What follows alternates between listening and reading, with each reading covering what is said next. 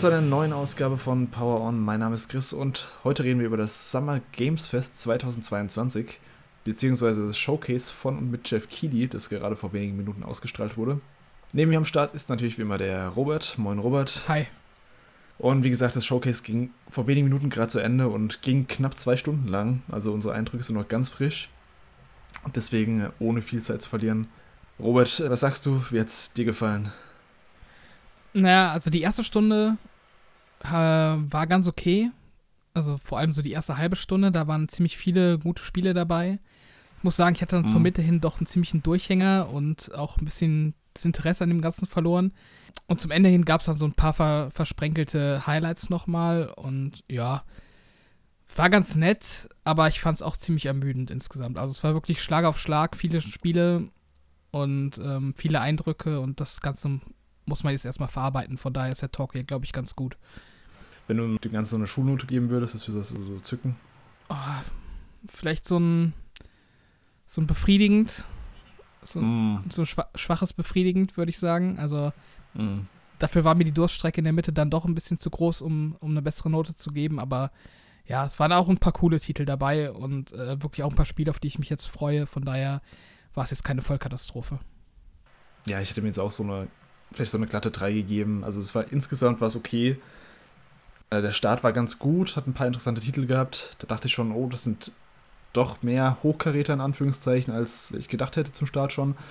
Dann gab es so einen sehr langen Mittelteil, der ziemlich viele und ziemlich viel langweilig Trailer auch hatte. Und der, wie du schon gesagt hast, zum Ende hin wurde es dann wieder ein bisschen besser mit ein paar interessanteren Titeln und aber es gab jetzt nichts auf einem Niveau von einem Elden Ring wie letztes Jahr zum Beispiel. Mhm. Also das, ist, das hätte komplett die Konferenz mal aufgewertet, wenn schon ein Titel auf dem Niveau gezeigt worden wäre. Mhm.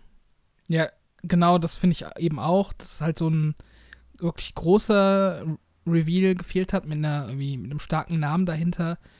Und was für mich halt auch ein Problem war, ist, dass die, die Abfolge der Spiele so konzipiert war, dass Spiele mit ähnlichem Grafikstil und auch so ein bisschen ähnlichem Genre ähm, zusammengepackt wurden, scheinbar, bewusst. Und das hat das Ganze echt mhm. so ein mhm. bisschen anstrengend gemacht, weil dadurch auch die Spiele so ineinander übergegangen sind und man echt nach anderthalb Stunden gar nicht mehr richtig wusste, wo hat jetzt der eine Trailer aufgehört, wo hat der andere angefangen. Also ich fand das Ganze vom Pacing her ein bisschen anstrengend. Ja, das stimmt. Als großen Rausschmeißer, sie gab es theoretisch schon. Das Problem war, dass der im Vorfeld geleakt wurde. Und zwar in doppelter Hinsicht. Also es war klar, dass ein Last of Us Remake in Entwicklung ist. Es wurde schon vor, ich glaube letztes Jahr wurde es sogar schon bekannt gegeben durch eben so einen Jason Schreier Artikel. Und dann ist noch ein paar Stunden vor der, vom eigentlichen Showcase wurde eben der Trailer geleakt, was wahrscheinlich so das große Highlight war eigentlich für Jeff Keighley. Mhm. Das hat dem Ganzen so ein bisschen nochmal den Wind aus den Segeln genommen, finde ich, was äh, schon schade ist. Aber selbst mit dem, selbst wenn es eine Überraschung gewesen wäre, es wäre halt trotzdem nichts auf dem Niveau gewesen, was halt jetzt ein Elden Ring von dem Impact her nahe kommen würde. Mhm. Also ja, also das mit den ähm, ähnlichen Titeln, die zusammengepackt wurden, kann ich nur bestätigen. Dazu kommen wir gleich nochmal. Ähm, wir können jetzt mal auf die Titel mal so durchgehen. Wir werden wahrscheinlich nicht alle Ankündigungen durchgehen, sondern nur so über die unserer Meinung nach Highlights reden oder beziehungsweise auf die Highlights uns konzentrieren, wie, zu denen wir auch ein bisschen was zu sagen haben. Ich habe es eben schon angesprochen, The Last of Us äh, Remake kommt, das heißt offiziell Last of Us Part 1, ist ein Remake von ja, Naughty Dog selbst, wurde schon vor einer Weile geleakt, wie gesagt. Remake von Grund auf nennen sie es, mit der Last of Us 2 Engine, quasi der erste Teil jetzt. Sieht auch deutlich besser aus als der erste Teil, da gab es auch so, eine, so ein paar Vergleichs-Screenshots, wo man den Unterschied nochmal krasser sieht während der Show dann. Ansonsten soll es Gameplay-Verbesserungen geben und ja, ein paar Modernisierungen so, ein paar neue Features, auch so Accessibility Options soll es mehr geben. Da sind die ja immer krass dabei, meistens, Naughty Dog. Ja, und das Wichtigste ist halt wahrscheinlich, ähm, beziehungsweise das Überraschendste ist, dass das Game schon am 2. September kommt, also in knapp drei Monaten. Und wird ein Vollpreisspiel. Also, also nicht ganz Vollpreis. Es kostet 69,99. Ähm, auf PS5 sind es ja immer 79,99 heutzutage. Aber das ist schon, schon eine große Ansage. Anscheinend verspricht sich der Sony schon mit dem Remake einen großen Weihnachtstitel. Mhm. Ich bin gespannt, ob, ob sich das nochmal sehr gut verkauft, weil natürlich der, der, ja, der Ursprungs ähm, erste Teil, der ist ja auch schon ein paar Jahre alt und den werden wahrscheinlich auch die mhm. meisten Leute gespielt haben, die da überhaupt Interesse dran hätten. Von daher ist das natürlich eine Ansage mit dem Preis, aber so insgesamt finde ich, es sieht ziemlich cool aus. Also ich habe ehrlich gesagt nicht gedacht, dass die Grafik so gut wird, ähm, nachdem man immer gehört hat, das soll irgendwie geremastert oder geremaked werden. Da dachte ich eher, das wird ja einfach so eine oberflächliche ähm, Überarbeitung werden mit, keine Ahnung, 4K-Auflösung und äh, höherer Framerate und dann noch so ein paar Texturen ausgetauscht. Aber dass es jetzt wirklich so eine komplette Überarbeitung ist, das hat mich dann doch überrascht. Aber ja, ich finde, es sieht echt, echt stark aus und ich meine, das Spiel ist immer noch gut. Ich habe es auch erst vor ein paar Jahren zum ersten Mal gespielt und fand es da immer noch super. Von daher finde ich, es ist eine coole Sache, aber selbst wenn ich jetzt eine PS5 hätte, wüsste ich jetzt auch nicht, ob ich es mir direkt nochmal kaufen würde. Also dafür ist die hm. Erinnerung dann doch ein bisschen zu, zu frisch bei mir. Was ich ganz interessant finde, Sie haben gesagt, Sie würden damit so die, die Visionen verwirklichen, die Sie schon damals hatten, so weil es damals von der Technik her nicht möglich gewesen wäre. Mhm. Ähm, ob Sie da irgendwie Leveldesign technisch vielleicht was abändern, größere Areale machen oder also anscheinend wird da noch ein bisschen mehr gemacht als nur die Optik und das ist schon wieder ganz interessant dann. Es war auch insgesamt mein Highlight des, äh, des Showcase, kann ich jetzt schon mal sagen. Also allein vom Impact her, weil Last of Us ist eines meiner Lieblingsspiele und ja, ist zwar nur ein Remake im Endeffekt, aber es ist halt ein Remake von einem ziemlich geilen Spiel. Also mhm.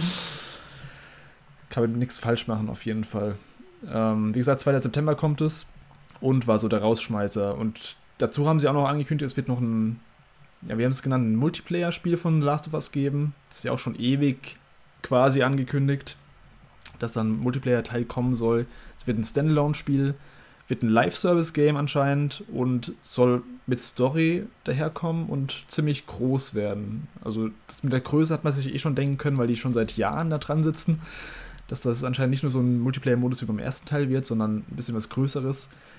Was genau das wird, weiß man nicht. Sie haben ein Concept Art gezeigt und mehr soll es dann 2023 geben. Mhm. Ja, scheinbar ein neues Setting, ne? Also San Francisco. Und äh, also mir hat das Concept Art direkt so ein bisschen äh, The Division Vibes gegeben.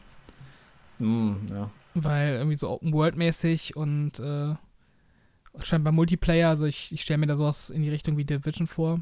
Könnte ich mir eigentlich ganz gut äh, vorstellen. Also wenn sie das dann wirklich so groß umsetzen und halt auch eine Story präsentieren, die auf so einem guten Niveau ist und nicht irgendwie nur so Beiwerk, dann hätte ich da auf jeden Fall auch Interesse dran. Bin ich gespannt.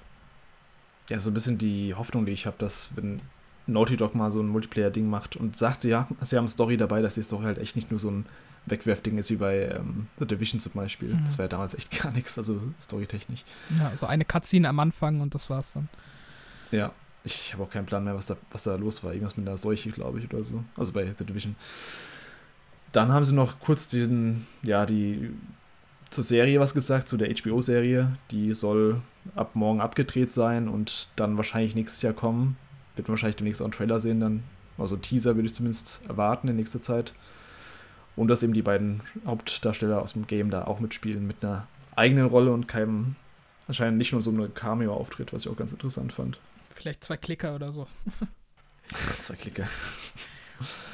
Ansonsten haben sie noch gemeint, dass sie auch noch an einer neuen IP arbeiten, oder an einem neuen Projekt zumindest, also Neil Truckman, aber das alles noch sehr früh sein soll. Da wird man wahrscheinlich auch erstmal nichts sehen in den nächsten, ja, ich würde mal sagen, nächsten zwei Jahren wird man wahrscheinlich nichts sehen. Das war es aber schon mit dem The Last of Us Part, beziehungsweise Naughty Dog Part.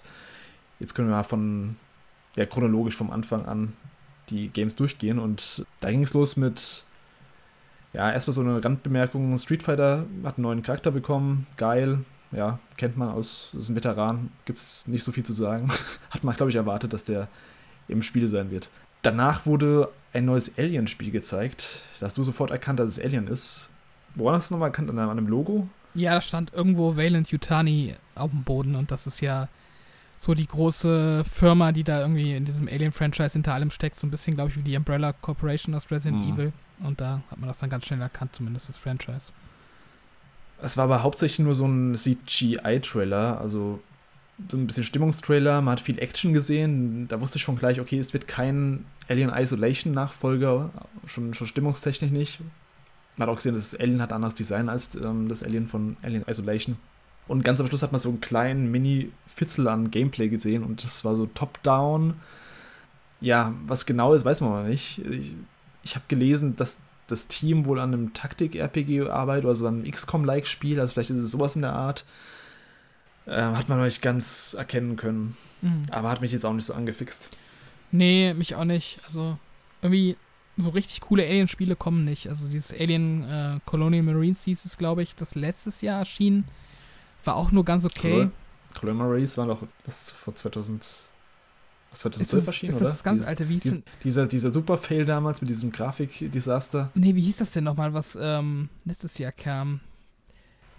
Das war auch so Aliens Fireteam Elite. Fireteam Elite. Also man sieht schon, die Spiele äh, sind nicht gerade erinnerungswürdig. Also ja, genau. Also Mhm. das war so ein, so ein Third-Person-Koop-Shooter-Ding.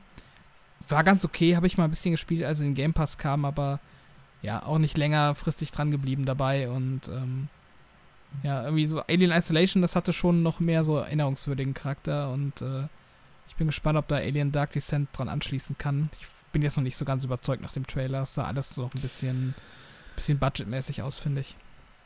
Ja, hat mich auch nicht so angefixt. Was mich immer angefixt hat, war das, was danach kam, nämlich Callisto Protocol. Da haben wir jetzt neues Gameplay gesehen und einen erweiterten Trailer. Also wir haben es jetzt zur State of Play vor ein paar Tagen, beziehungsweise vor einer Woche schon mal gesehen. Den ersten, ja, größeren Gameplay-Trailer. Jetzt haben wir auch eine kleine Demo gesehen. Und ja, also es ist, es ist Dead Space. Ja. es ist von vorne bis hinten Dead Space. Also man hat sogar gesehen, dass es, es gibt sogar dieses ähm, auf Gegner treten und dann das, das splittern quasi so die, die Gliedmaßen. Ähm, man hat so einen, ich weiß nicht mehr genau, wie die Waffe hieß bei Dead Space, aber diese, diese Pistole, die, die sah komplett genauso aus, diese Standardpistole, diese Splicer, oh, wie hieß die nochmal in Dead Space? Weißt du, was ich meine? Ähm, der, äh, war es der Plasma Cutter? Hieß der so? Ja, genau, Plasma Cutter. Sieht halt einfach, finde ich, fast genauso aus, die Pistole. Ja. Auch, auch diese, dass man so Sachen an sich heranziehen kann mit so einer Gravity-Kraft, das gab es ja auch schon in Dead Space, dass du dann die Körperteile von den Aliens so Mhm. äh, zu dir ziehen konntest und wieder wegschießen konntest. Das haben sie jetzt auch nochmal da reingepackt in Callisto-Protokoll. Das Setting ist eine Raumstation, wie bei Dead Space. Ansonsten, was vielleicht ein kleiner Unterschied ist, sind vielleicht die Gegner. Also ich finde, die Gegner sind, sehen eher so ein bisschen zombieartig Resident Evil-like aus, als so diese Alien-Viecher aus Dead Space. Ja, Aber ansonsten, es wirkt halt echt komplett so. Auch der, der ähm, Gewaltgrad ist enorm. Also ich glaube, ich habe lang, lange Zeit kein so brutales Game mehr gesehen in so einem Showcase. das stimmt, ja. Ähm, man hat ja gesehen zum Beispiel, wie, wie den Typ so der also das komplette Gesicht aufgerissen wurde von so einer Kettensäge oder ich weiß nicht, was das war. Also es war schon richtig heftig. Ja, und am Ende wird er dann in, diesen, in diese Turbine gezogen oder was Ja, auch diese. Schredder gerade. Ja, ich, ich finde es auf jeden Fall weiterhin richtig cool. Also, dass es mal so einen, so einen coolen Third-Person-Shooter gibt mit irgendwie so Gruselatmosphäre, das ist halt schon mein Ding. Und äh, ja, also das hat mir auf jeden Fall noch mehr Bock gemacht als vorher auf das Spiel. Ich habe da echt, echt Erwartungen dran jetzt. Ja, ich habe da auch Bock drauf. Ich habe es ja im State of Play schon gesagt, dass ich die Waffen relativ gut fand. Das Waffentrefferfeedback, das sah auch wieder ziemlich wuchtig aus. Also das gefällt mir. Und was mir noch aufgefallen ist, es hat wie Dead Space so eine Over-the-Shoulder Third-Person-Kamera. Also sie ist sehr nah am Charakter, Mhm. wie bei Dead Space. Was ich auch ganz cool finde. Von solchen Spielen gibt es halt echt zu wenig. In letzten Jahren, beziehungsweise gar keine gab es eigentlich. Und ja, da freue ich mich auch richtig drauf. Also das war auch so mit mein Highlight noch von, der, von dem ganzen Showcase, schon relativ am Anfang. Und da dachte ich auch, jetzt kann es jetzt, also wenn es so schon startet, dann kann es, da kann es ja nur gut werden. Ja, auf jeden Fall. Ich würde aber trotzdem sagen, auch wenn ich das Spiel bisher richtig cool finde von dem, was man gesehen hat, ich habe ein bisschen die Befürchtung, dass es zu sehr Dead Space wird und vielleicht ein bisschen zu wenig eigenes, ähm, eigenes noch da Mhm. reinbringt. Also wenn das jetzt wirklich so die gleichen Schocker-Mechaniken hat, auch wie Dead Space, sodass man da als Dead Space-Veteran dann auch schon quasi alle Tricks kennt, das wäre natürlich ein bisschen schade. Also so ein bisschen Weiterentwicklung erwarte ich mir dann auch schon, aber ja, da hat man jetzt leider noch nicht genug für gesehen, um das wirklich beurteilen zu können. Aber das sollten sie schon liefern, finde ich. Wobei ich selbst so eine Kopie, da hätte ich Bock drauf, ganz ehrlich. Ja, also es Fall. gab so lange kein Spiel mehr in dem Setting und auf diese Art und Weise. Ich glaube auch nicht, dass es eine direkte Kopie wird. Ich glaube, die haben schon so ein paar ähm, Dinge, die, die sie unterscheiden werden am Ende. Ah, lustigerweise der Anzug, den finde ich, der sah auch aus wie Dead Space. Ja. Äh, mit diesem mit der Health Bar dann auch am Nacken und so. Ähm, danach hatten wir wahrscheinlich einen großen, großen Fang für Jeff Keighley, den neuen Call of Duty Trailer. Modern Warfare 2, also das war nicht nur ein Trailer, es war eine komplette Gameplay-Demo. Ich weiß nicht, ob du es, ob du dich da reingelesen hast, aber ist, ist es Modern Warfare 2 jetzt ein Remake? Also nicht kein Remake, ein Reboot von Modern Warfare 2? Weil die haben, sie haben gemeint, dass dieser Captain Price zurück ist. Mhm.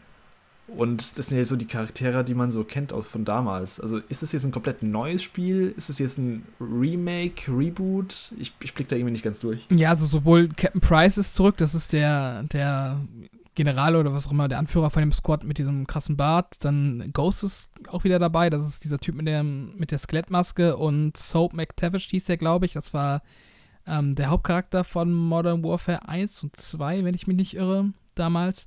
Ich glaube, das ist quasi eine Neuerzählung, aber ich, ich glaube, das hat mit der Story von früher nichts zu tun, aber hundertprozentig bin ich mir auf jeden Fall auch nicht sicher.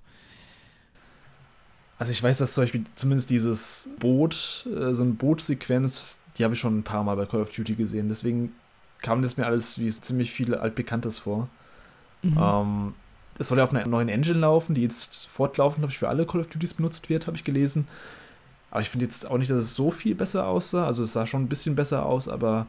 Ich fand es schon ziemlich schick, muss ich sagen. Also, Echt? Ja, ich war schon überrascht davon. Ich, hab, ich hatte im Vorfeld auch noch gelesen, dass, ähm, dass sie so eine neue Wasserengine ähm, programmiert haben, extra für das Spiel. Mhm. Und ich finde, das hat man auch auf jeden Fall gesehen. Wenn da so die Wellen auf diese Plattform drüber geschwappt sind oder auf dieses Schiff am Ende.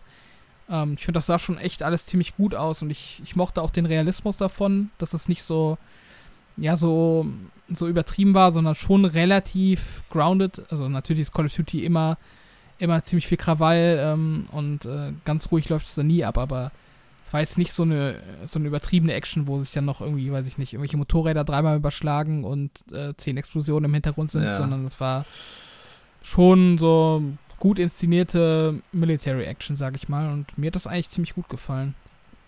Ja, stimmt, es sah eher aus wie so ein spezieller Einsatz und nicht wie so ein typisches Kriegssetting. Mhm.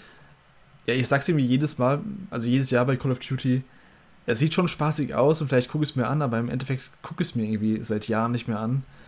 Also, keine Ahnung, vielleicht kommt da noch irgendwas, was mich so krass überzeugt vor Launch, aber mhm. bisher wirkt es für mich halt wie, wie Call of Duty einfach, ja. Ja, bei mir ist auch der Preis immer so eine Hürde. Also, da ist Vollpreis zu bezahlen für eine Kampagne, die, die wahrscheinlich so drei, vier Stunden sein wird und dann ein Multiplayer-Modus, an dem man halt noch ein paar Stunden Spaß hat, äh, wo man aber mhm. dann auch als Alternative einfach Warzone spielen kann, also dieses Free-to-Play Battle Royale. Weiß ich nicht, da, da lohnt sich das, das Investment für mich irgendwie nicht und deshalb äh, hoffe ich auch drauf, dass die Spiele dann irgendwie bald mal in den Game Pass kommen, wenn die, äh, wenn der Deal von Microsoft und Activision durch ist, dann äh, werde ich auf jeden Fall auch nochmal reinschauen, aber ja, das so als Vollpreistitel für den Herbst plane ich das momentan auch noch nicht. Ja, für die Kampagnen wäre es schon ganz nice mit dem Game Pass dann, wenn die mal reinkommen würden. Früher war ich auch extremer Call of Duty Multiplayer-Fan. Bin ich seit, keine Ahnung, seit über acht Jahren nicht mehr. Ja, mal schauen. Also, hype mich bisher nicht so, aber es sah ganz okay aus. Dann nach Call of Duty hatten wir Witchfire. Das wurde schon mal auf den Game Awards angekündigt, vor fünf Jahren ungefähr. Game Awards 2017.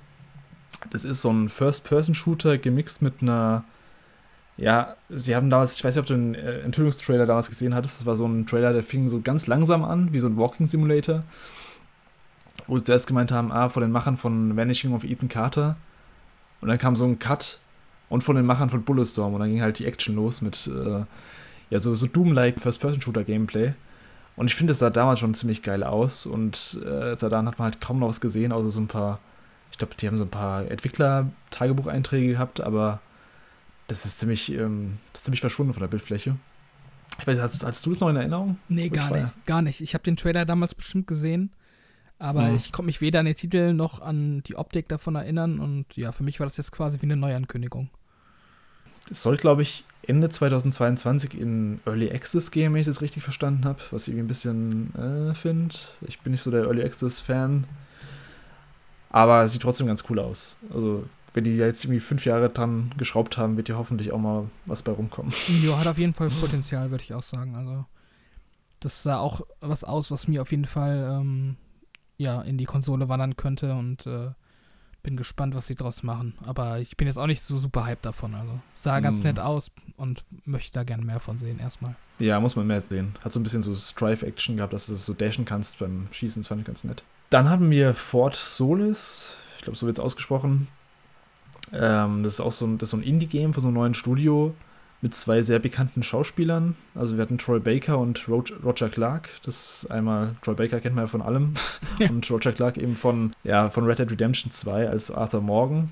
Das soll so ein narratives Adventure werden, das gleichzeitig viel auf Action legt und Erkundung bietet. Also ich, man hat jetzt noch nicht so viel gesehen, Mhm. Aber ich finde, es sah trotzdem irgendwie interessant aus. Also das, da will ich schon ein bisschen mehr sehen nochmal. Ja, das hatte halt auch so einen hochwertigen Stil irgendwie. Das war auch so, so, ein- Mhm. so ein Weltraum-Setting scheinbar wieder. Und ähm, ja, gerade so die Talents, die dann damit assoziiert werden, mag ich beide sehr gerne. Also Trey Baker, klar, mittlerweile in fast jedem Spiel, aber macht seine Rolle halt immer noch gut. Und Ja, klar. Ja. ja, und Roger Clark fand ich halt in Red Dead Redemption 2 auch überragend. Von daher, äh, Mhm. allein deshalb bin ich da schon interessiert dran.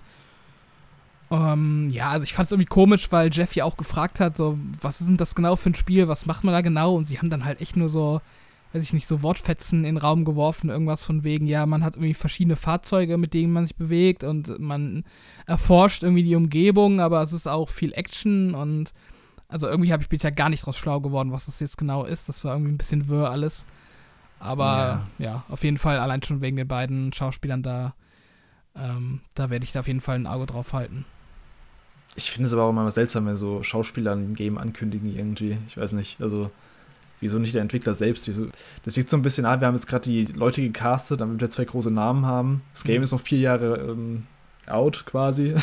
Es dauert noch ewig. Die komische Ankündigung irgendwie, aber irgendwie hat es mich dann trotzdem ein bisschen gecatcht. Mhm, genau.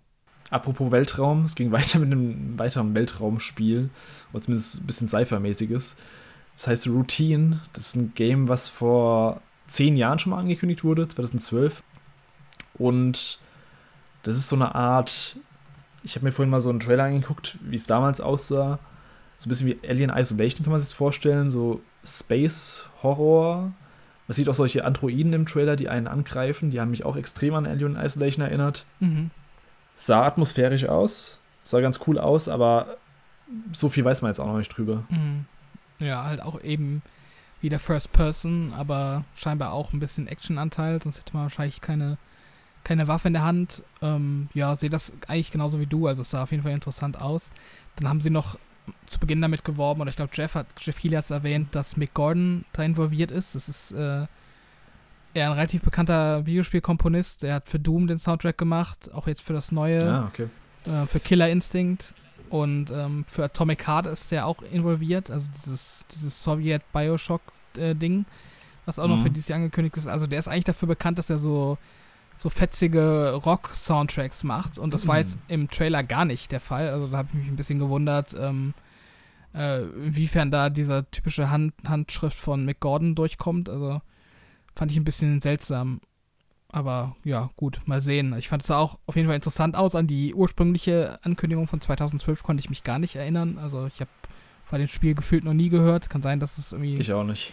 ja, mittlerweile einfach aus der Erinnerung verschwunden ist. Aber ja, bin gespannt. Ich hoffe, dass es jetzt nicht so ein, so ein Teil, was dann irgendwie seit zehn Jahren in der Schublade liegt und dementsprechend veraltet ist, wie so dieses, wie dieses Mhm. Duke, Duke Nukem Forever oder wie es hieß, Naja. wo dann am Ende dann, so eine Grütze bei rauskommt, was irgendwie keinem mehr gefällt. Aber ja, insgesamt, wie gesagt, wie schon bei, bei Callisto Protocol gesagt, so First-Person-Shooter-Dinger mit irgendwie Gruselatmosphäre und ein bisschen Horror, bisschen Weltraum, das ist echt so mein Fall und ähm, das spricht mich grundsätzlich erstmal an und dementsprechend werde ich da auch ein Auge drauf halten. Soll glaube ich auch im Game Pass erscheinen, haben sie gesagt. Von daher Mhm. ges ge gesicherte Bank, dass ich da auf jeden Fall reinschauen werde, wenn es soweit ist. Sah auch so aus, als würde man viel schleichen. Also nicht so actionreich erstmal im Trailer. Das mag ich eigentlich auch mal ganz gern, wenn es so ein bisschen, ja, wenn es nicht komplette Action-Ballerei ist, bei so einem ja, eher auf Atmosphäre ausgelegten Spiel. Dann, beziehungsweise jetzt haben wir eigentlich schon das, was du vorhin angesprochen hast, so ein bisschen diese Gruppierung von Games, die sich sehr ähnlich sehen, zumindest vom Setting. Also wir haben jetzt hier diese drei oder vier Weltraum-Games gehabt mit Alien, Callisto, äh, Fort Solis und Routine, vier Stück sogar. Und dann ging es zum Beispiel weiter mit zwei Games, die sich allein vom Stil her schon sehr ähnlich aussahen, nämlich Highwater. Das war so ein, ja, sie nennen es Adventure Strategy Game, bei dem man mit so einem Boot durch so eine überschwemmte Stadt fährt und ja, irgendwelche Adventure-Sachen erledigt. Und dann gab es noch American Arcadia, ist auch so ein Cell-Shading-Comic, Low-Poly-Style, was ein bisschen interessanter aussah, finde ich. Das ist in so einem modernen Setting. Mhm. Da spielt man so anscheinend so zweigeteilt, einmal einen 2,5D-Plattformer und gleichzeitig noch ein First-Person-Puzzle-Game. Also ich weiß noch nicht genau, wie es miteinander zusammenhängt. Man hat so ein bisschen so eine Frau gesehen, die an so einem Bildschirm, oder zumindest an so einem Fernsehmonitor, Anweisungen gibt und so ein Typ, der im Fernseher quasi ähm, ja, diese Jump'n'Run-Passagen ausführt. Vielleicht wird das so irgendwie zusammenführen. Mhm. Aber ja, das sind so zwei Titel, die halt relativ nah beieinander kamen jetzt und die man wahrscheinlich auch, so der normale Zuschauer wird wahrscheinlich die direkt wieder vergessen haben oder zumindest verwechseln miteinander. Mhm. Ja, ich finde Highwater, das hatte halt direkt so diesen typischen Indie-Style, den man jetzt schon von einigen Spielen kennt. Also, wie hieß das Spiel nochmal, was jetzt ähm, zuletzt angekündigt wurde bei dem Sony-Teil? Seasons, glaube ich. Mm, Seasons, genau. Ich finde, das sieht halt im Endeffekt genauso aus. Auch vom Gameplay her, nur dass das eine irgendwie auf einer Graslandschaft spielt und jetzt Highwater ähm, in so einer überschwemmten Landschaft. Aber so gefühlt vom Gameplay her geben die sich nicht viel. Ich glaube, Highwater hat auch noch eine Perspektive gehabt, oder? War es nicht so eher so von, von einer Vogelperspektive? Ja, ja. Das kann ich mir. Schon, aber halt, ich, also dieser, dieser Vibe, der da bei mir rüberkommt, das ist irgendwie so. Ja, ja, ich weiß, was Ich weiß nicht, das ist so Indie-Game mit irgendwie, äh, mit, ja, weiß nicht, so, möchte gerne eine, eine tiefgründige Story haben. Ist dann die Frage, ob es das auch schafft und wahrscheinlich so setzt es auf Atmosphäre und irgendwie äh, wenig Action, lieber mehr Dialoge und ja, irgendwie also die, dieser ganze Vibe, ich weiß nicht, wie ich es beschreiben soll, das erinnert mich immer daran. Und ich finde, da gab es in den letzten Jahren einfach schon super viele, gerade aus dem Indie-Bereich, ähm, mhm. die das genauso gemacht haben. Von daher fand ich das leider gar nicht interessant. American Arcadia, da gebe ich dir recht, das sieht schon ein bisschen besser aus, aber ja, das hat mich jetzt auch noch nicht so wirklich gecatcht. Also da muss ein, da muss auch noch ein bisschen mehr kommen, um mich zu überzeugen. Ja, ich fand die auch nicht so mega beeindruckend. Also wie du schon gesagt hast, von solchen Games gab es in den letzten Jahren sehr viele. Und die müssen dann schon noch ein bisschen was Aufregenderes zeigen, um mich da ein bisschen zu hypen. Was dann immer richtig cool war, war, was danach kam. Jeff Keighley kündigt an, ein Sequel zu einem Game, was schon, worauf wir schon sehr lange warten. Der Trailer fängt an, man sieht so einen Typ an so einer Strandpromenade dem Handy laufen und ich habe gleich geschrieben, das ist Dead Island 2, das ist der Dead Island 2 Trailer, den man von vor, ich glaube 2013 oder 2014 hat man ihn gesehen. Mhm. Diesen CGI-Trailer, wo der Typ am Straßenrand läuft, und aufs Handy schaut und Musik hört und danach kommen die Zombies und greifen ihn an. Es fängt genauso an, nur dass dann keine Zombies kommen, sondern ja, Schafe. oder Ziegen, Ziegen besser gesagt. Und es enthüllt sich als der Goat Simulator 3. Was einfach ein Troll in so vieler Hinsicht ist, weil erstens, sie kopieren Dead Island 2 Trailer. Zweitens, es gibt kein Goat Simulator 2, also ist halt einfach die 3 jetzt. Ich fand es richtig cool, die Ankündigung. Einfach weil auch Dead Island 2 schon so ein krasser Vaporware-Titel ist, einfach der, wo man schon ewig nichts dazu gehört hat. Mhm. Ja, haben sie gut gemacht. Die haben mich gekriegt auf jeden Fall. Ja, mich auch. Also ich, ich fand den Goat Simulator sowieso schon immer ganz lustig. Ich habe den damals auch ein bisschen gespielt tatsächlich. Also von so janky äh, Schrottspielen, die halt extra so auch diesen Trash-Faktor ähm, ja, auf darauf setzen ähm, für ihren Spielspaß. Ähm, da war das schon einer der besseren Vertreter und ja. Mhm. Ich fand es auch wirklich lustig. Ich musste wirklich lachen. Von daher haben sie da echt alles richtig gemacht und ja, ich freue mich auf das, auf das Spiel. Ob ich es spielen werde, weiß ich noch nicht. Also ich habe nicht meinen ersten Teil gespielt, habe eher so ein paar Videos davon geguckt. Aber ja, für den Trailer allein hat es mir schon genug Freude bereitet, auf jeden Fall. Ähm, danach hatten wir einen Cinematic-Trailer zu Marvel's Midnight Suns, diesem Strategy-RPG oder Tactic-RPG von Phyrexis, was ich irgendwie nicht verstehe, wieso die jetzt schon wieder so einen nichtssagenden Story-Cinematic-Trailer gebracht haben, wo mhm. sie doch letztes Mal so richtig viel Kritik wegen dem Gameplay bekommen haben. Also, keine Ahnung, was es sollte. Es hat jetzt auf jeden Fall ein Datum, 7. Oktober. Reizt mich immer noch gar nicht. Ja, geht mir genauso. Ich finde halt auch weiterhin den Style irgendwie hässlich. Ich weiß, es hat eine Comic-Vorlage, aber wo mhm. da in dem Trailer am Ende dieser Hulk mit diesen Dämonenhörnern irgendwie äh, ankam, also das ist, weiß ich nicht. Ich finde, das ist irgendwie so, ein, so, ein, so eine Style-Vermengung von irgendwelchen, ja nicht Gothic-Horror, aber halt so diesen Horror-Dämonen-Elementen mit diesen Marvel-Charakteren. Ich finde das irgendwie seltsam. Also spricht mich auch selbst als, als relativ großen Marvel-Fan eigentlich gar nicht an, muss ich sagen. Ja, das muss schon was heißen. Ähm, danach hatten wir Cuphead, The Delicious Last Course, also der DLC, hatten wir einen neuen Endboss gesehen, so, ein, so eine Schneeflocke oder Eis, ja, so eine Schneeflocke war das, gell? Mhm. So ein Eisboss. Ja, habe ich Bock drauf. Ich habe den ersten Teil nicht ganz durchgespielt. Ich habe den ein bisschen angefangen. Hat mir aber Spaß gemacht damals. Optisch natürlich richtig geil. Und das erscheint am 30. Juni. Ich glaube, auch schon ewig angekündigt, dass da mhm. was kommt. Weiß nicht, ob es zum Release spiele, aber irgendwann werde ich es bestimmt schon mal anschauen. Mich wundert es weiterhin, dass sie das als DLC rausbringen und äh, das nicht mittlerweile als Standalone-Titel ähm, verarbeitet haben.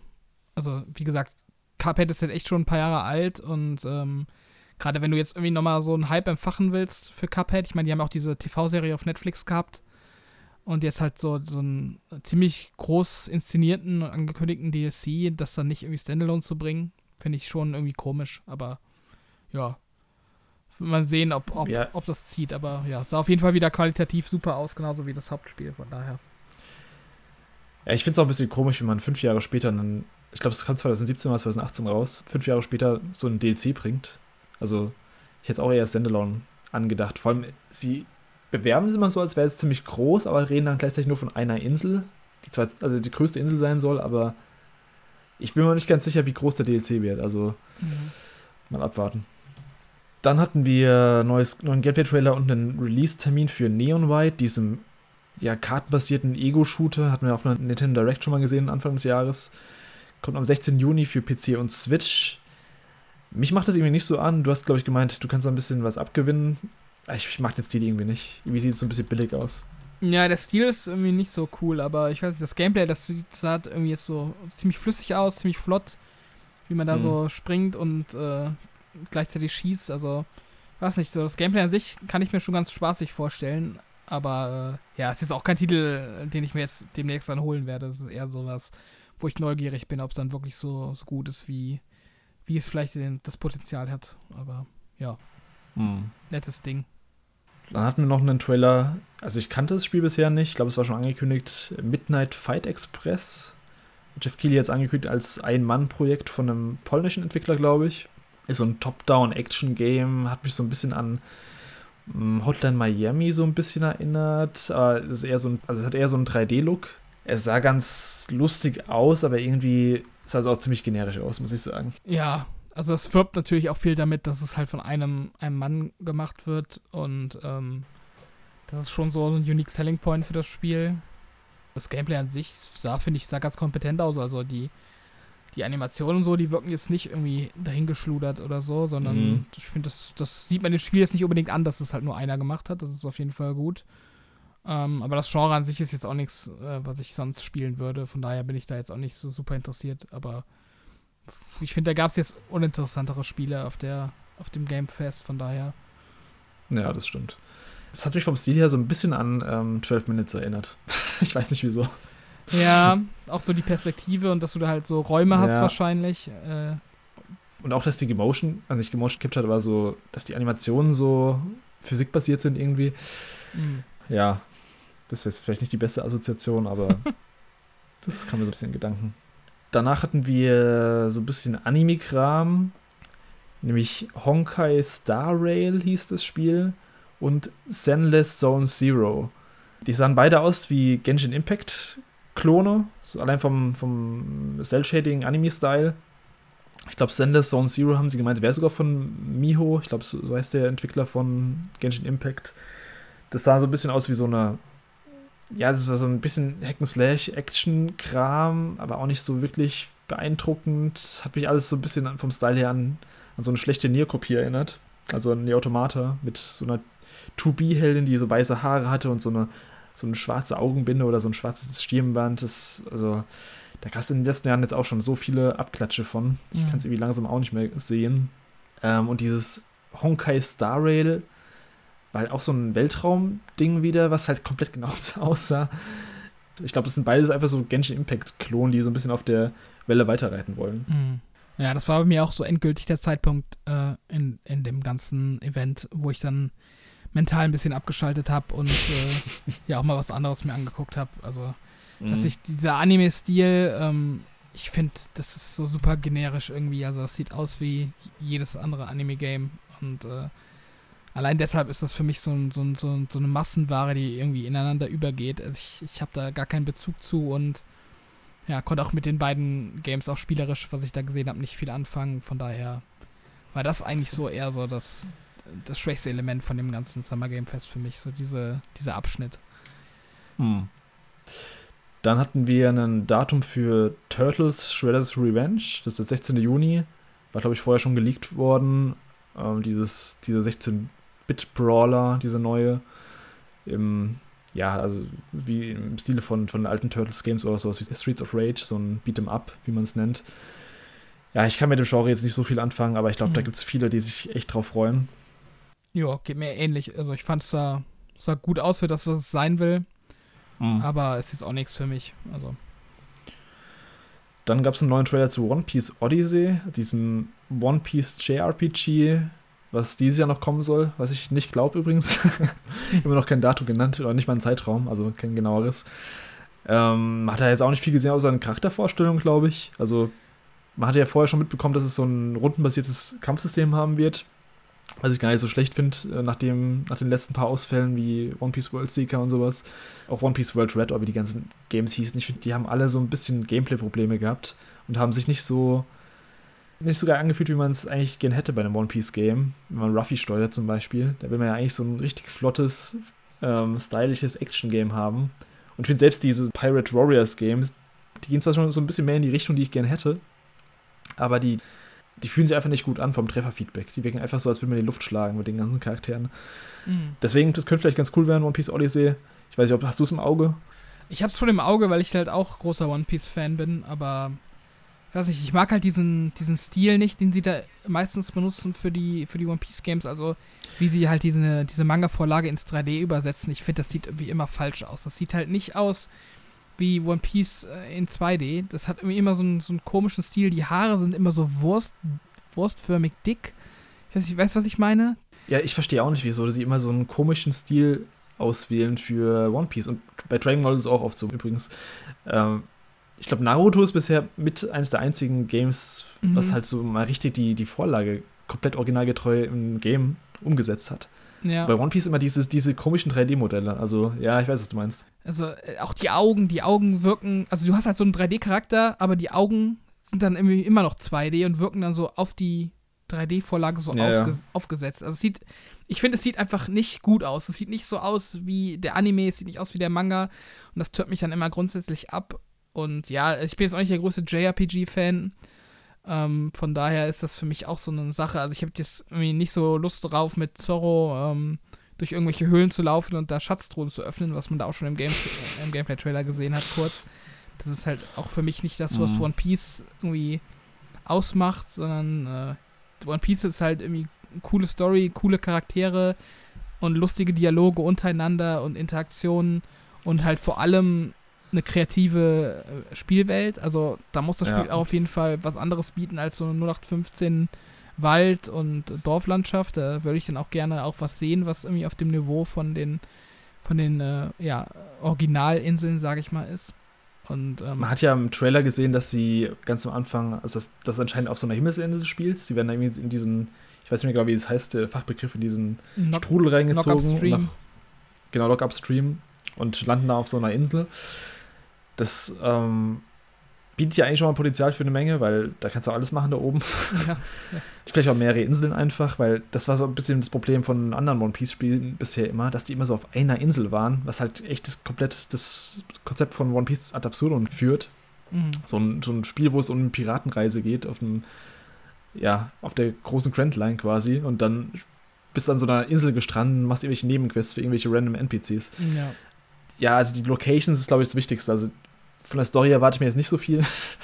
Bei diesen One Piece Games ist es immer so, ja, da ist da irgendwie so ein random Typi wieder, der wahrscheinlich, wo, wo Ichiro Oda so einen Charakter designt hat und dann wärmen sie irgendwie mit äh, mhm. Made by Ichiro Oda.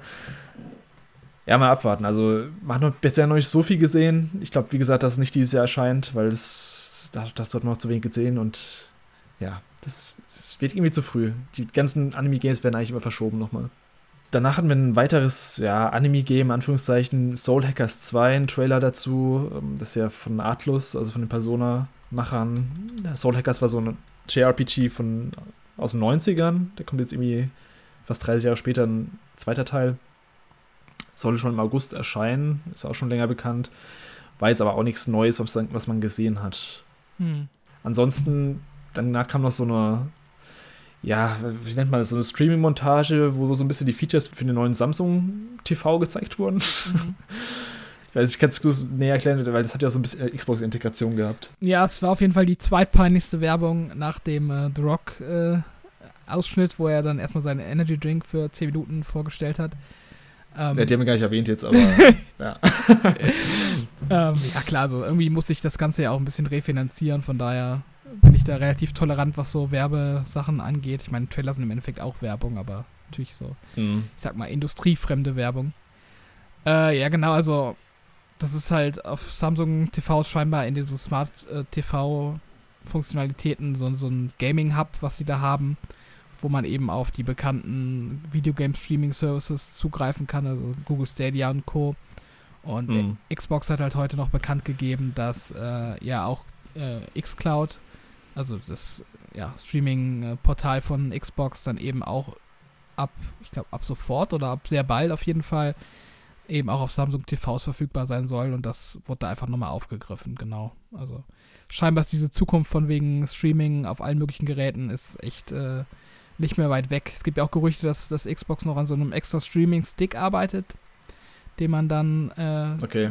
für wenig Geld vermutlich äh, erwerben kann und dann Xbox spielen kann. Äh, auch abseits eben von so Samsung TVs und ähm, ja, bin ich gespannt, wie schnell sich das jetzt weiterentwickelt, bis äh, wirklich mittlerweile auf jedem Gerät dann, dann irgendein Cloud-Service verfügbar ist. Ja, ich bin gespannt. Ich glaube, äh, bis es mal hier in Deutschland so richtig anlaufen wird, wird es, glaube ich, eh noch dauern. Also mit der Infrastruktur, die wir haben. Ja, also ich glaube, da wird man auch am Sonntag ein bisschen was noch erfahren, oder zumindest an, an dem, die haben ja noch einen zweiten Stream, Xbox, ich glaube am 14. Mhm. Vielleicht gehen sie da nochmal ein genaues Detail, was die ganzen neuen Features angeht, die sie angekündigt haben. Sie haben auch so einen Demo-Stream, äh, Demo-Service angekündigt. Müssen wir abwarten. Was danach noch an Games kam, war Metal Hellsinger, sah ganz interessant aus. Das habe ich ja vorher schon mal gesehen gehabt. Das ist so ein Heavy Metal Music äh, Rhythm Game, also Rhythmusspiel. Ein Rhythmus-Shooter, muss man sagen, was so ein bisschen in so einem Doom-Setting spielt. In so einem Höllen, Höllengebiet hat man so ein bisschen gesehen. Da gibt es jetzt eine Demo ab sofort. Ich glaube, die werde ich mir auch mal anschauen, ob das was für mich ist. Ansonsten, ich, ich stehe eh auf härtere Musik, also deswegen, das streckt mich jetzt nicht ab. Und das soll am 15. Dezember, äh, nicht Dezember, September, glaube ich, erscheinen.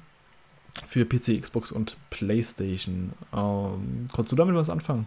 Ja, schon. Also, ich bin jetzt auch Metal nicht ganz abgeneigt. Hatte da auch in, in meiner wilden Jugend, sag ich mal, die eine oder andere Metal-Phase. Von daher äh, mm. ist das auch, äh, auch schon durchaus ein Genre für mich. Und ja, Rhythmusspiele mag ich eigentlich auch generell eigentlich mal ganz gern. Und ähm, ja, Demo ist auf jeden Fall ein guter Schachzug. Also, da werde ich wohl auch mal reinschauen. Das äh, reizt mich schon zu sehen, wie sie eben so eins meiner Lieblingsgenres, also Shooter mit, mit so einem Rhythmusspiel verknüpfen. Da bin ich dann schon spontan mal neugierig. Also reinschauen werde ich auf jeden Fall. Hm. Dann hatten wir noch ähm, einen Trailer, ich glaube, einen ersten ausführlichen Trailer zu diesem Nightingale-Spiel. Dieses, ich hatte sich ausgestellt, so ein Survival-Crafting-Game in First Person, was in so einer Fantasy-Welt spielt. Mhm. Ähm, mich hat es jetzt nicht so angemacht ich weiß nicht, ich kann mit diesem ganzen Crafting-Survival-Kram nichts anfangen. Ja, sah auch eher aus wie so ein, so ein äh, PC-Only-Titel, hatte ich das Gefühl. Mhm. Bin nicht sicher, ob das stimmt, aber wirkte so. Ähm, ja, auch, auch dieses ganze Bäume fällen und Lagerfeuer machen, das, das hat man jetzt echt schon in so vielen Spielen gesehen von, von dieser Art. Äh, von daher, ja, das Gameplay sah wirklich nicht besonders aus, aber ich fand eigentlich, dass so die Designs der Umgebung und halt auch von den äh, die Designs von der Umgebung und von den Kreaturen, die man im Spiel äh, antrifft, die waren nicht so 0815. Also es war dann nicht irgendwie der hundertste Ork oder der tausendste Zombie, sondern das waren dann irgendwelche weirden Gestalten, weiß gar nicht, das eine sah aus wie so eine Teetasse oder so. Äh, also irgendwie mal mhm. was anderes, das fand ich eigentlich ganz cool, dass sie da scheinbar so ein, so ein, so ein Märchenstil vielleicht äh, auch irgendwie aufgreifen. Von daher, äh, wenn ich jetzt so Bock hätte auf so ein Survival-Crafting-Game am PC, dann würde ich mir das wahrscheinlich eher angucken als viele andere Vertreter seiner Art. Von daher fand ich schon ganz interessant, aber es ist eben auch, wie gesagt, nicht mein Genre und da jetzt auch so die Zeit äh, mir frei zu schaufeln, um, um da richtig einzusteigen, hätte ich jetzt auch nicht und ähm, von daher wird das wohl leider mir vorbeigehen. Ich habe auch gerade mal nachgeguckt, also ja, es ist PC-exklusiv. Mhm. Ist ein Early Access-Titel übrigens, es kam schon vor einem Jahr raus, also ein Early okay. Access, 27. Juli 2021 und wird als PvE Open World Survival Crafting Game als Solo- und Multiplayer-Game bezeichnet. Mhm. Also so gar nicht meins. Dann hatten wir noch eine Enthüllung, die wurde auch schon vorher geleakt. Saints Row, das, das Reboot, was jetzt dieses Jahr, glaube ich, noch erscheinen soll. Ich mhm. habe das Datum gar nicht im Kopf gerade. Ich glaube, irgendwie Oktober Hat, oder sowas. Das kann sein.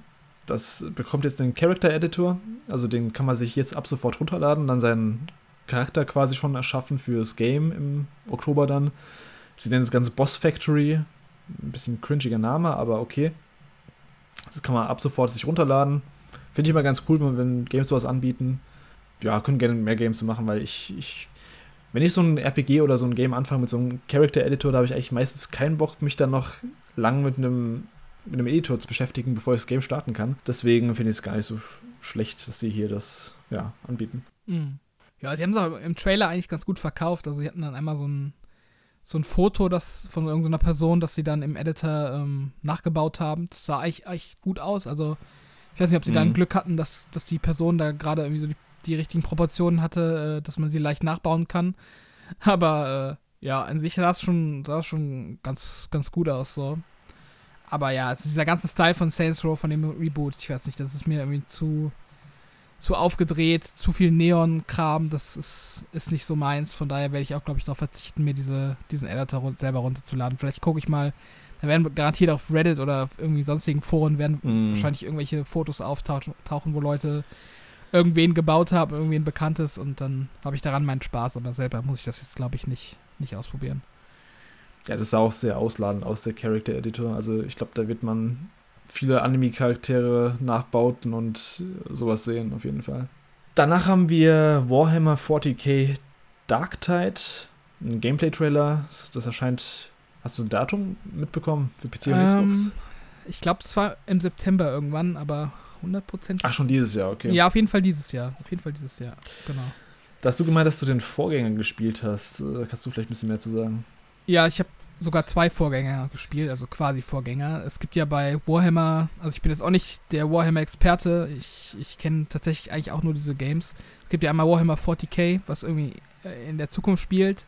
Und dann gibt es mhm. das normale Warhammer, das ist glaube ich gar kein Untertitel, was ähm, im Endeffekt im selben Universum spielt, aber halt viele tausend Jahre vorher. Und das normale äh, Warhammer ist halt so ein, so ein Mittelalter-Fantasy-Setting mit Elfen und Zwergen.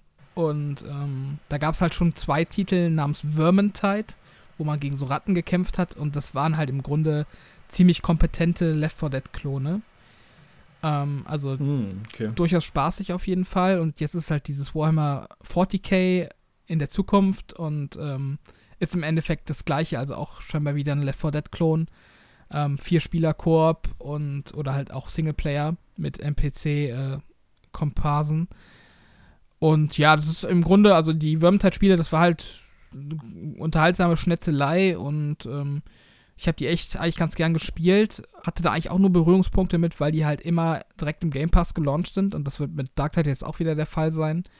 Von daher werde ich das auf jeden Fall auch wieder spielen und ähm, ja, hab da auf jeden Fall Bock drauf. Das ist so ein, so ein nettes kleines Spiel, was äh, alle paar Jahre erscheint, wo ich dann so meine, weiß nicht, zehn Stunden Spaß mit habe und dann ist mhm. auch wieder gut. Also ich bin jetzt niemand, der da irgendwie die Charaktere hochlevelt oder so. Aber ich finde, es sind schon immer durchaus kompetent gemachte Spiele und ähm, wer so Left 4 Dead Gameplay mag, der wird da eigentlich nicht viel verkehrt machen, denke ich. Ja, ich fand es halt auch besser aus, als ich in anderen Trailern mal gedacht hätte, weil letztes Mal, als ich Warhammer gesehen habe, war es immer so CG-Trailer, CGI-Trailer. Mhm. So nichts sagen wir CGI-Trailer, wenn du halt das Game nicht kennst, hast du halt keinen Plan, was da abgeht und ob das überhaupt äh, was taugt. Das sah eigentlich ganz, ja, das sah ganz okay aus. Also würde ich vielleicht auch mal reinspielen, wenn es irgendwo im Game Pass ist oder sowas. Mhm. Ansonsten, danach kam nämlich von, also letzte Ankündigung von Pluba Team, wo ja viele gemunkelt haben, also beziehungsweise es ist schon eigentlich fast ein offenes Geheimnis, dass sie an einem Silent Hill arbeiten. von mhm. Konami zumindest die Lizenz dafür bekommen haben, für eine Horror-IP. Und wie viele Horror-IPs hat äh, Konami? Aber sie haben kein Silent Hill angekündigt, sie haben ein neues Game in der Layers of Fear-Reihe angekündigt, nämlich namens Layers of Fears. So ein bisschen, ja, so ein bisschen so eine Anspielung auf Silent Hills damals, was nie rauskam, mit dem S am Ende. Wird Anfang 2023 nur für die aktuellen Konsolen erscheinen. Ich glaube, der Trailer selbst war CGI komplett. Also ich glaube, zwar ist kein Gameplay, aber ich finde, das sah sehr stimmungsvoll aus und ich habe die Teile davor zwar nicht gespielt, aber da habe ich allein von dem, was man gesehen hat, habe ich Bock drauf. Also es sah echt wie ein atmosphärischer Horror-Titel aus und von denen kann es meiner Meinung nach nicht genug geben. Mhm.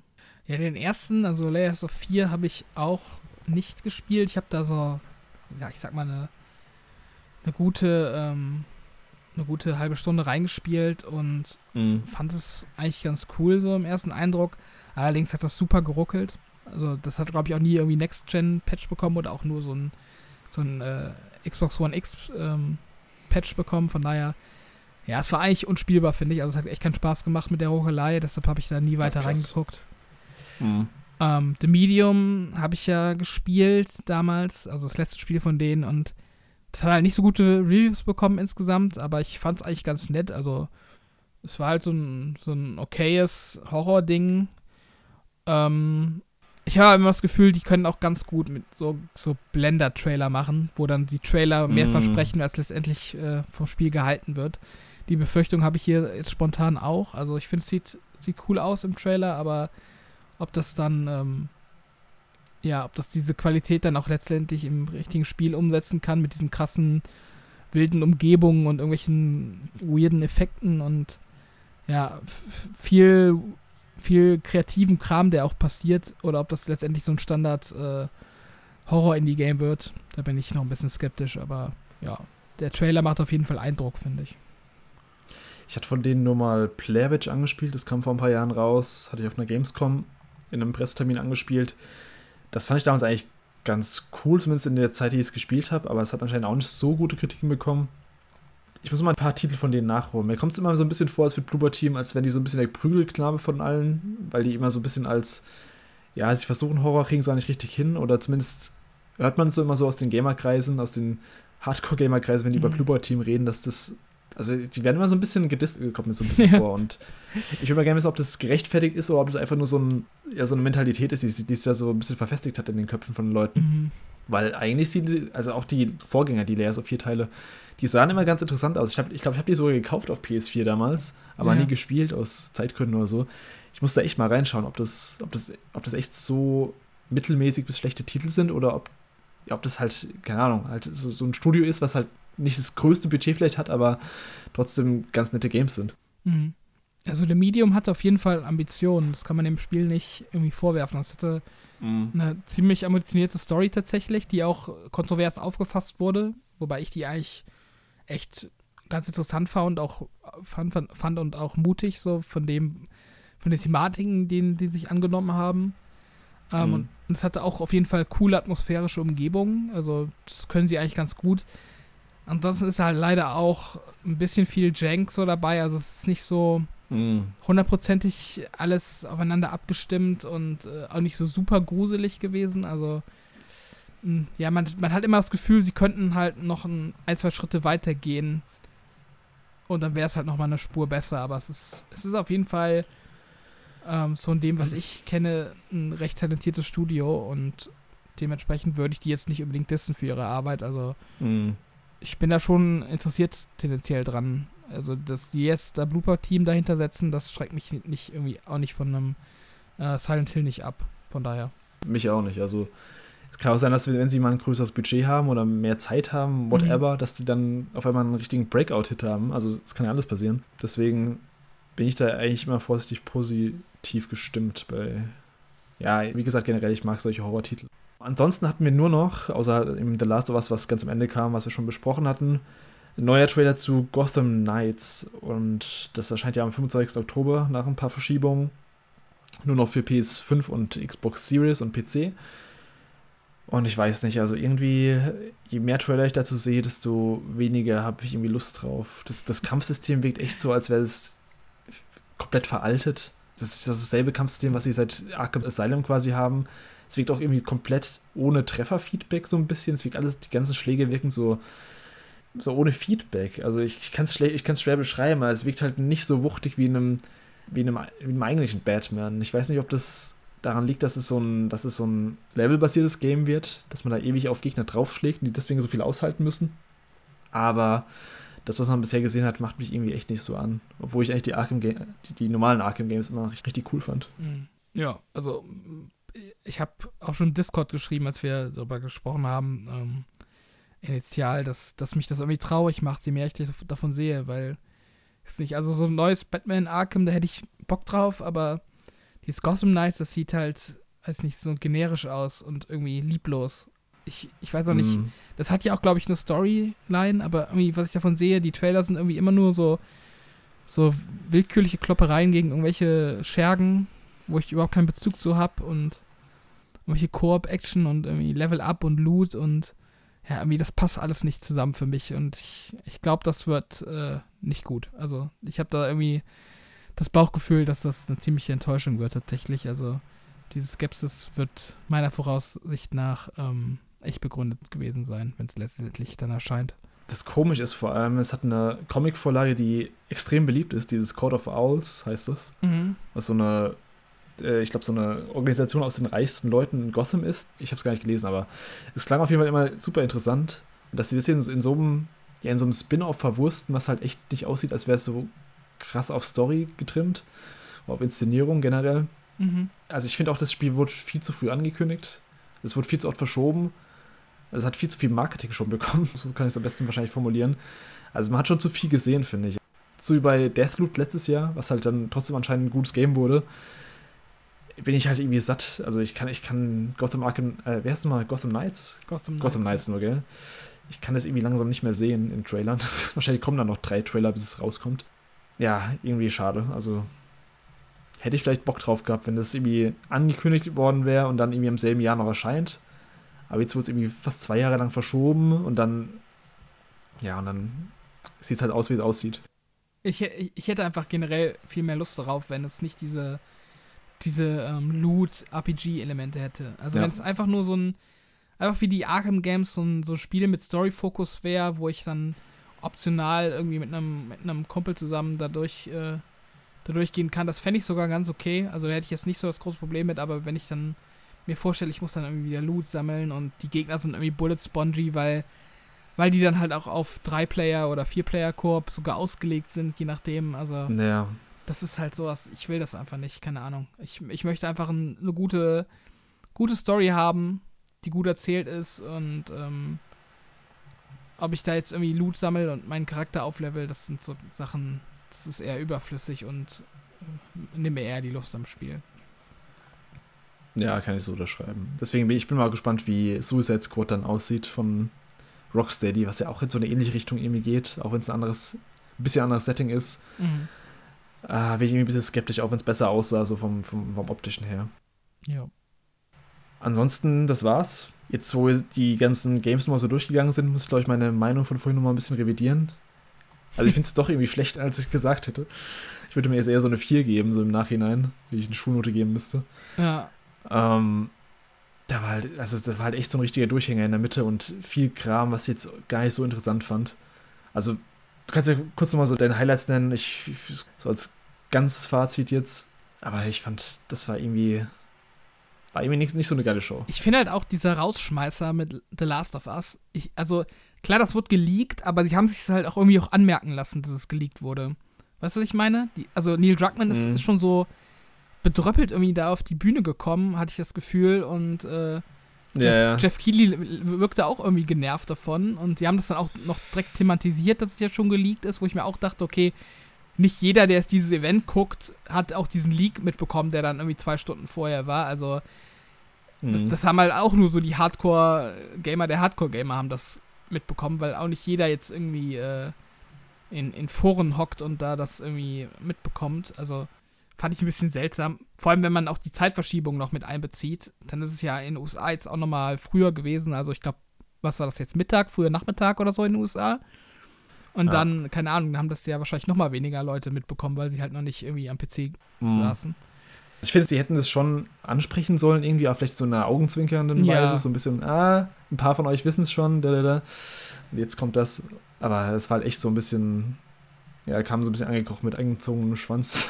ja, und dann auch dieses ganze Gespräch, was sie dann geführt haben über die ganzen ähm, Naughty Dog und The Last of Us Projekte. Ich finde, das wirkte ein bisschen unstrukturiert und hat mhm. enorm nochmal das Tempo rausgenommen am Ende und äh, hat das Ganze nicht auf so einem Hoch enden lassen. Also wenn sie einfach den, den Trailer so zum Abschluss gezeigt hätten und vorher halt kurz ein bisschen was erzählt hätten, das hätte ich noch besser gefunden. Also, das, also ich, ich mag ja The Last of Us auch sehr gerne. Ich finde, das ist auch eine der stärksten Sony-Marken auf jeden Fall.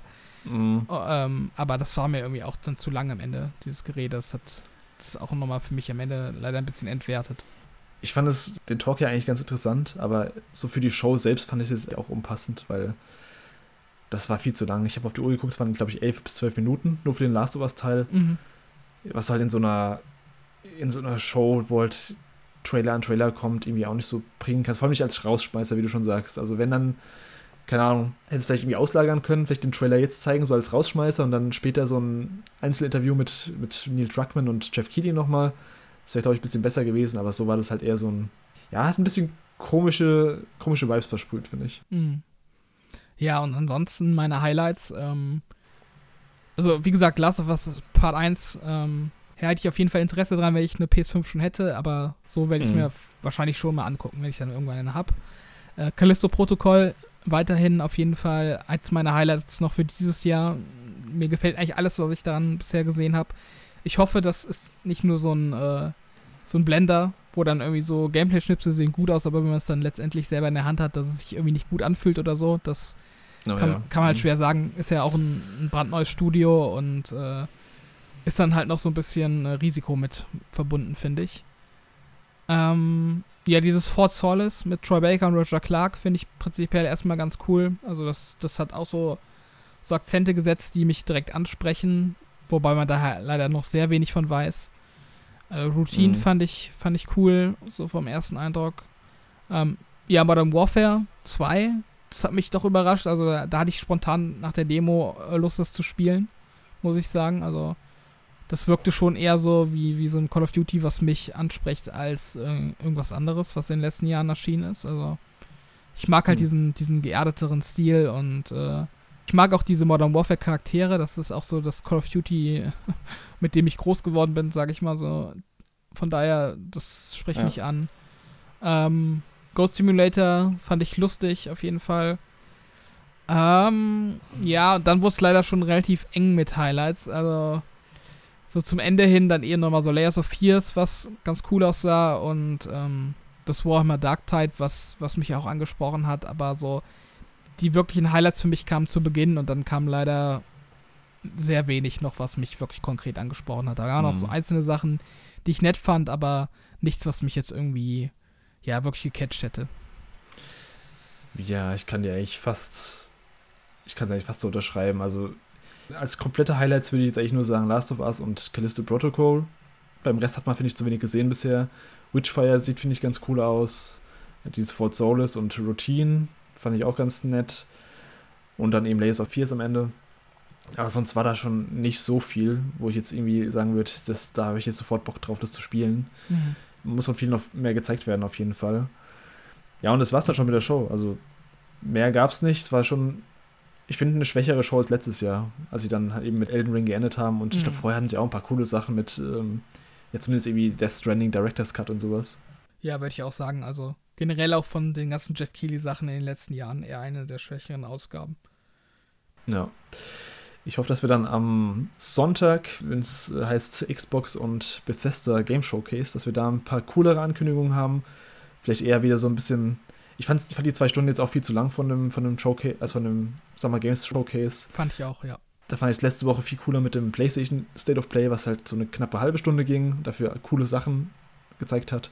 Ähm, ich hoffe, da hat Xbox und Bethesda, also Microsoft besser gesagt, da haben die besseres Pacing auf jeden Fall für ihre Show. Jo. Dann würde ich sagen, sind wir jetzt für heute am Ende. Vielen Dank an alle, die bis hierher zugehört haben. Abonniert uns gerne auf Spotify und YouTube. Power on the Gaming Podcast. Folgt uns gerne auf Twitter at PowerOncast. Und alle Links dazu gibt es natürlich in den Show Notes und auf poweroncast.de. Und ja, wie gesagt, ich denke, wir hören uns dann spätestens zum Xbox Bethesda Showcase am Sonntag bzw. Montag dann wieder. Und bis dahin, haut rein und bis zum nächsten Mal. Bis zum nächsten Mal. Ciao, ciao.